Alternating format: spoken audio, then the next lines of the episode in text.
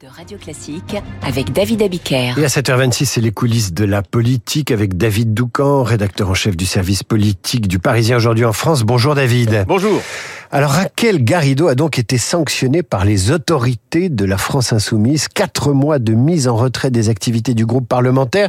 Vous nous emmenez ce matin dans les coulisses de ce nouvel épisode du grand règlement de compte entre Jean-Luc Mélenchon et ses anciens lieutenants. Oui, Mélenchon, c'est Chronos, me disait une huile de la nupe, il dévore ses enfants. Mais pour que, pour les analogies, euh, on hésite en fait entre la mythologie grecque et l'histoire du XXe siècle, tant l'épisode de lundi fait penser à un procès stalinien, alors que nous sommes, je le rappelle, en 2023. Garrido avait face à elle Bompard, Panot, Obono et quelques autres plus jeunes et inconnus du grand public. Leur point commun, ils sont les gardiens du temple mélanchoniste. Ils n'ont pas d'autre enjeu que de faire appliquer les décisions stratégiques du maître.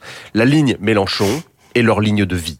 Garrido, euh, euh, elle, euh, comme Corbière ou Autain, a décidé de s'émanciper. Elle demande davantage de démocratie interne. Et elle le fait parce qu'elle pense que Mélenchon candidat une quatrième fois en 2027, après de 75 ans, ce n'est pas une bonne idée. Voilà la vraie raison de sa sanction. Pas une fumeuse histoire euh, de divulgation de fake news dans la presse ou d'insultes à des collaborateurs. Si ces motifs étaient autre chose que des prétextes, alors Sofia Chikirou, euh, par exemple, mais euh, comme tant d'autres, devrait elle aussi rendre des comptes devant le tribunal insoumis. Ce n'est pas le cas parce que, comme dans un procès stalinien, les chefs d'inculpation ne sont là que pour masquer la réalité du règlement de compte politique. Mais pourquoi Mélenchon agit-il ainsi, avec des ficelles aussi grosses, au risque de faire exploser son, son propre mouvement? Mais parce que le crime de lèse-majesté est impardonnable. Parce que lorsqu'il dit faites mieux, il faut bien sûr comprendre, vous ne ferez jamais mieux, parce qu'il est intimement persuadé d'être 100, voire 1000 fois meilleur que tous ceux euh, qu'il a formés, peu importe son âge à lui. Au risque de faire exploser son propre mouvement, disiez-vous, mais le mouvement pour Jean-Luc Mélenchon, c'est comme la République. Le mouvement, c'est lui.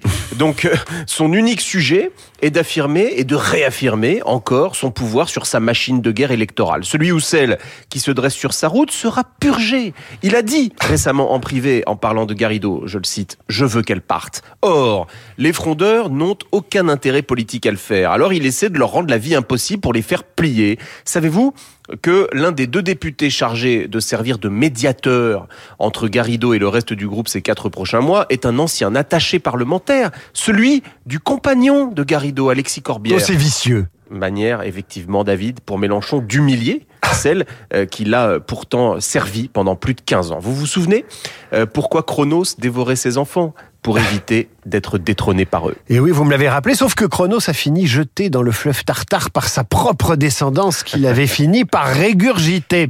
Les coulisses de la politique euh, faites parfois de, de mythologie avec vous, David Doucan. C'est tous les jours à 7h25. Tout de suite.